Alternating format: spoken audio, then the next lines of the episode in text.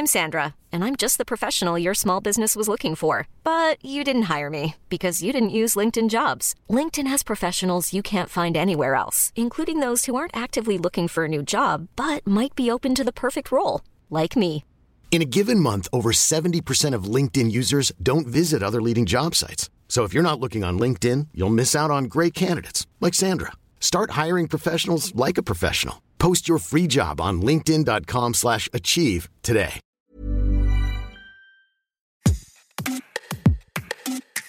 Salut, vous écoutez Minute Papillon, je suis Anne-Laetitia Béraud et aujourd'hui on parle d'écologie, de perception, de greenwashing et de sacs pour les courses.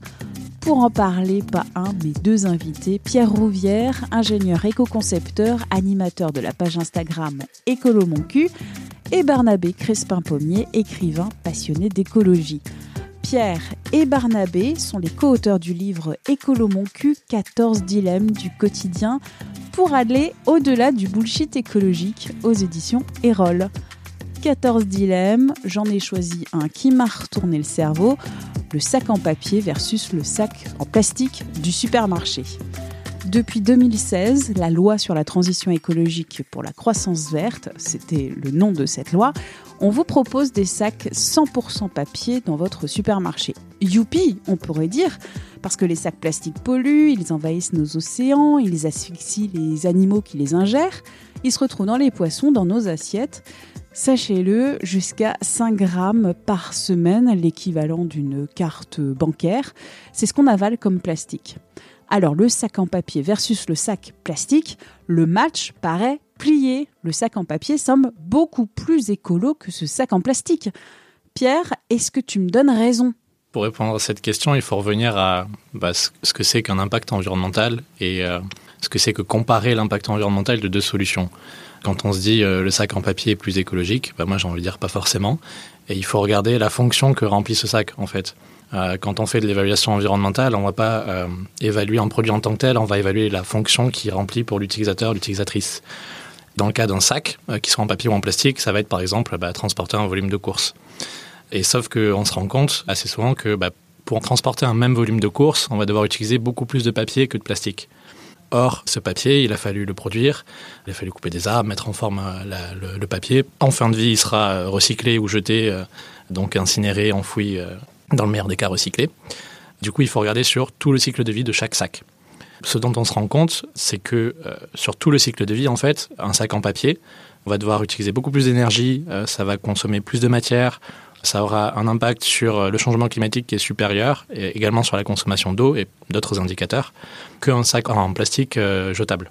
Effectivement, le, le, plastique, ça génère énormément de pollution, c'est un fléau aujourd'hui, on le voit avec la pollution marine qui en découle. Mais si on veut faire des choix qui sont lucides, en fait, il faut regarder vraiment les produits sous tout leur cycle de vie. Et avec une approche qui est multicritère. Donc, c'est-à-dire, on ne va pas se limiter au changement climatique, mais on va regarder tout un panel d'indicateurs pour être sûr qu'en passant d'une solution à l'autre, on ne va pas générer des transferts de pollution.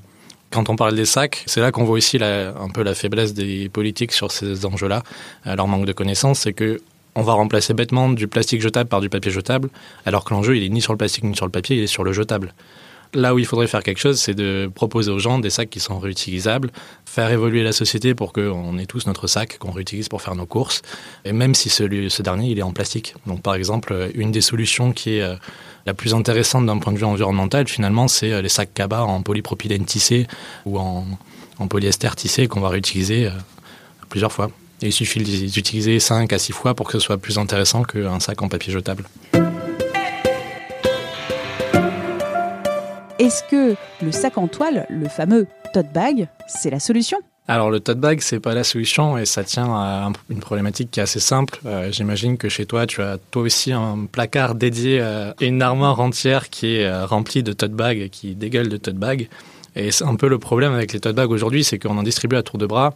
Et sauf que, ben, en fait, un tote bag, c'est hyper impactant à produire. Le coton, ça génère énormément de pollution, alors qu'on parle de euh, d'impact sur l'écotoxicité qui est lié à l'utilisation de pesticides, qu'on parle de consommation d'eau qui sont quand même assez, assez importantes, qu'on parle d'impact sur le changement climatique aussi, parce qu'il y a tout un système industriel derrière la production du coton qui mène à, à, la production de ces sacs. On se rend compte en faisant des analyses de cycle de vie, donc en regardant sur tout le cycle de vie du sac depuis, depuis la culture du coton jusqu'à sa gestion en fin de vie, on remarque qu'il faudrait le réutiliser mais des milliers et des milliers de fois pour que ça soit plus intéressant qu'un sac jetable au final.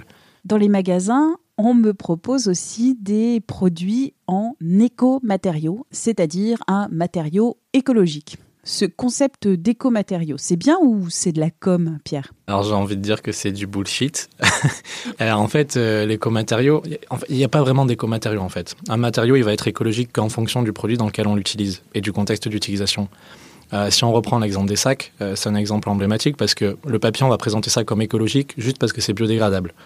La biodégradabilité, c'est bien, mais c'est une propriété intrinsèque de la matière. À aucun moment, ça ne permet de caractériser un bienfait environnemental, la biodégradabilité. L'écomatériau, ça peut être le plastique dans le cas du sac, si on fait un sac réutilisable qu'on va réutiliser 10 euh, à 20, 30 ans. Quoi. Quand on vous vend juste un matériau comme écologique, il faut se questionner sur ce qu'il y a derrière, sur bah, est-ce que c'est approprié pour ce produit? Euh, si euh, demain vous faites euh, des bancs en place de la République et que vous les faites en bambou, bah, ça n'aura pas de sens parce que les skateurs vont les défoncer en deux-deux, donc autant les faire en béton. quoi. Et ça, ça vaut pour plein de choses. Pour les brosses à dents, c'est pareil. Enfin, faire du bambou qui est jetable, bon, le gain environnemental, il est limité. Autant faire une brosse à dents en plastique qui est rechargeable, où on va juste enlever la tête et la changer, et on garde le manche en plastique. Cette question du sac en papier versus le sac en plastique, c'est un dilemme parmi tant d'autres au quotidien. Comment je m'adapte, comment j'essaie de percer les stratégies de communication de greenwashing, Barnabé? En partie, ça relève juste du manque d'information, du fait qu'on a une, façon de voir l'écologie qui est assez euh, peu rigoureuse en fait euh, de manière générale où euh, on va se fier à quelques idées qu'on a entendues par là, quelques logos qu'on a vus, quelques manières de présenter les choses euh, par du marketing qui fait qu'on a une vision des choses hyper partielle. En fait, il faut à un moment donné, il faut s'y intéresser, se renseigner et surtout avoir le truc de se dire je vais remettre en question des choses que je pensais avoir acquises mais en fait ça venait un peu de nulle part, ça venait un peu de d'une habitude que j'avais de, me fier à certaines choses. Et en fait, il euh, faut, arriver à se dire, je vais aller plus loin que ça.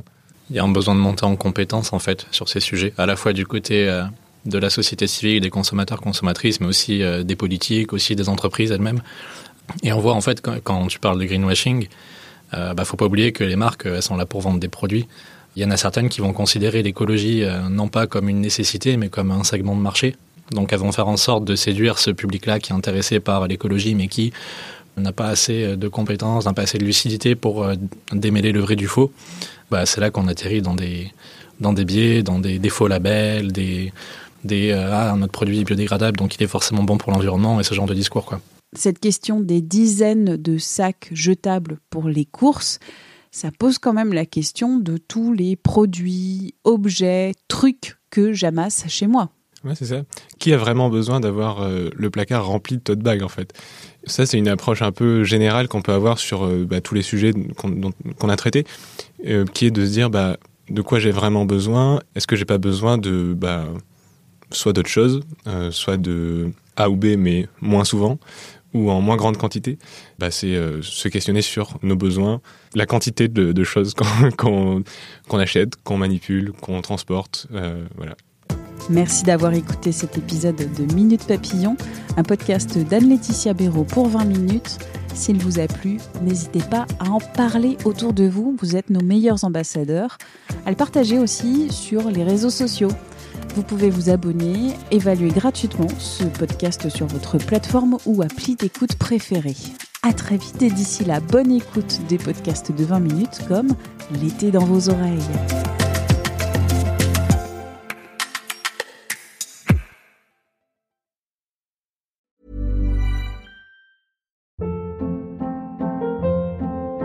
Hold up. What was that? Boring. No flavor. That was as bad as those leftovers you ate all week. Kiki Palmer here, and it's time to say hello to something fresh and guilt-free. Hello Fresh. Jazz up dinner with pecan-crusted chicken or garlic butter shrimp scampi. Now that's music to my mouth. Hello Fresh. Let's get this dinner party started. Discover all the delicious possibilities at hellofresh.com. On ne va pas se quitter comme ça. Vous avez aimé cet épisode? Sportif, généraliste, sexo ou scientifique, varié mais toujours bien informé. Découvrez les autres podcasts de la rédaction 20 minutes sur votre application d'écoute préférée ou directement sur podcast au pluriel.20minutes.fr. Et merci de nous avoir écoutés.